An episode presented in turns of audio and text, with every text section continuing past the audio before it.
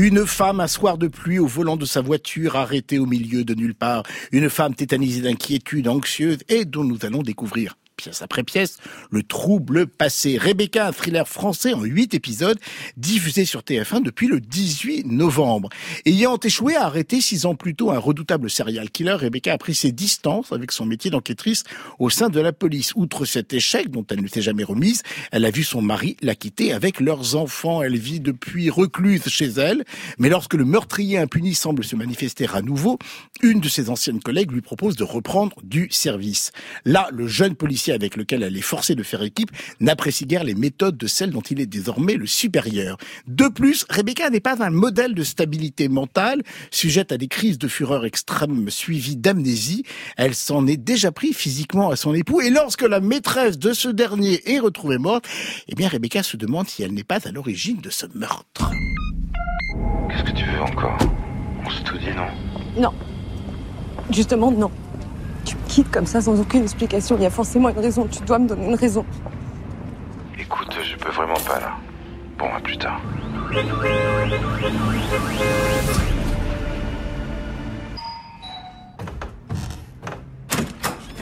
Rebecca Lacoste Ouais. Capitaine Rafik Abderrafi, police criminelle. Je travaille sous les ordres de la commissaire Laura Portier que vous connaissez, je crois. Commissaire C'est à propos des meurtres de 2015. Entrée 2015, cinq femmes. Cinq femmes tuées à leur domicile, un sac plastique sur la tête attaché autour du cou avec du ruban adhésif. Pieds émaillés avec du serre-câble. Pas de violence sexuelle, morlande par étouffement. À chaque fois, l'assassin emportait avec lui un trophée, en général un bijou. Pas mal. Pourquoi? Rebecca, un polar sombre, hein, je crois qu'on l'a compris en écoutant la bande-annonce signée Didier le Pêcheur d'après la série britannique Marcella, dont les trois saisons sont actuellement disponibles sur Netflix, soit donc un énième remake pour TF1. Rebecca réunit devant la caméra Anne-Marie Vin, Benjamin Biolay, Samir Ghesmi, Clotilde Courreau et l'excellente Valérie Carcenti. Marianne, avez-vous tremblé devant ces huit épisodes? Je vais vous donner une réponse en forme de devinette. Euh, j'ai envie de vous parler. vous ne cessez de m'étonner. voilà, j'ai envie de vous parler pâtisserie ce soir, Xavier. Rouleau à pâtisserie alors Non, pâtisserie. Eh oui, plus exactement pudding. Euh, ah oui, d'accord. Mais alors pudding céréales, ne vous inquiétez pas, on reste quand même dans le thème de l'émission. Alors donc on connaissait le pudding européen, un gâteau audiovisuel surcalorique IP au IP ou IP, je ne sais pas, au colorant artificiel Autrement dit, un assemblage de propositions de plusieurs pays sans autre intention que de ratisser large. Hein, tous les spectateurs euh, venaient à nous. Euh, les gens de ma génération qui ont grandi dans les années 70 connaissent bien l'Europudding ah, on, est, on, est, on est d'accord. Hein, le plus souvent, c'était une œuvre patrimoniale type guerre et paix qui en faisait les frais. Mais depuis quelques années, une nouvelle recette est née, le pudding euh, européen version 2.0.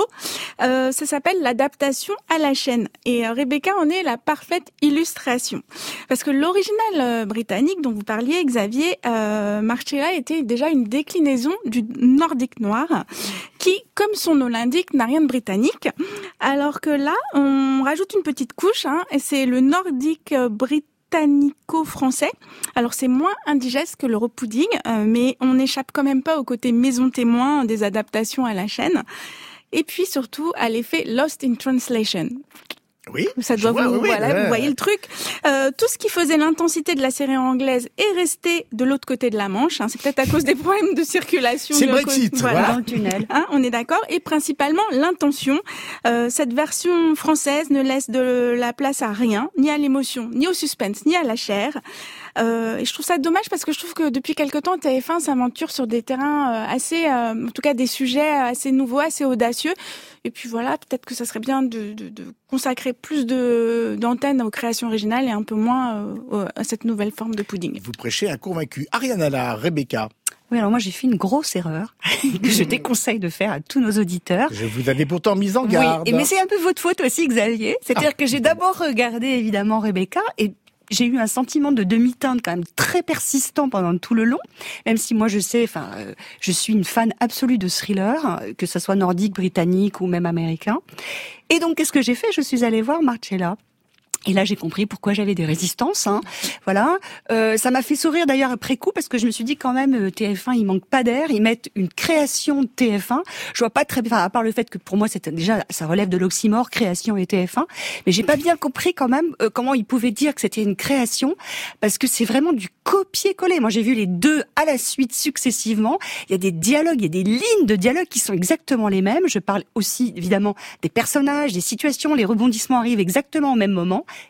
Et par ailleurs, quand même, parce qu'il faut parler de cette série française, il y a quelques retouches. Ces petites retouches lisses ou raidisses, ce qui a été écrit dans les versions euh, euh, originales. Je pense notamment au couple formé par euh, Rebecca et son mari. dans la série anglaise, c'est beaucoup plus subtil, plus profond et plus complexe la relation qui se noue entre eux. Dans la série française, Benjamin Biolay, qui en plus, c'est vrai, le pauvre a, quand même un jeu un peu monolithique. Enfin, en tout cas, on l'emploie toujours pour le même genre de personnage. mais je pense que ça vient aussi de l'écriture. Ça vient pas que du comédien. on, on l'emploie toujours dans ce genre de personnage toxique, euh, sans scrupules, froid, glacial, etc.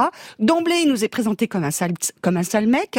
Donc Qu'est-ce qui peut évoluer? Rien. Et donc on s'ennuie. Je veux quand même sauver deux, deux choses, en tout cas ah deux personnes. Je vais vous faire un grand jeu de vous dire de Anne-Marie Vin est une comédienne qui confirme que c'est une comédienne remarquable. On l'avait déjà découvert dans la dernière saison euh, de 10%. Et puis Valérie Carcenti. Bon, je ne peux pas vous en vouloir, surtout vous avez pris du temps de parole euh, de l'ignoble Benoît Lagarde.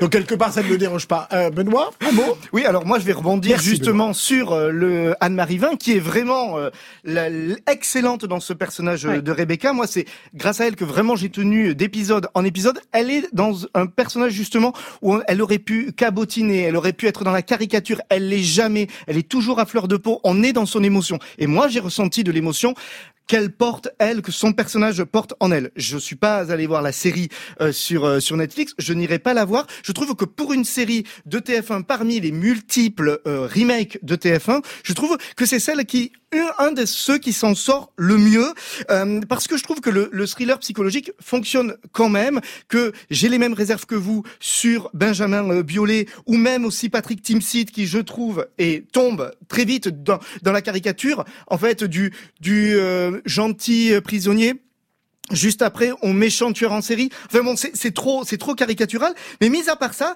j'ai vraiment vu épisode après épisode avec euh, intérêt euh, et, je, et la série suivant les règles de l'écriture de l'original ne se permet pas une fin euh, qui euh, qui pourrait être une fin traditionnelle de ce genre de série, avec une ouverture qui donne envie aussi de voir la suite, ne serait-ce que pour continuer à voir Anne-Marie Vin.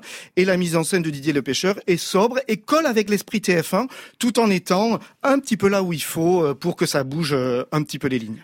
Nous sommes chanceux. Benoît Lagarde n'a rien révélé de la fin de Rebecca, que vous pouvez donc voir sur TF1 depuis le 18 novembre.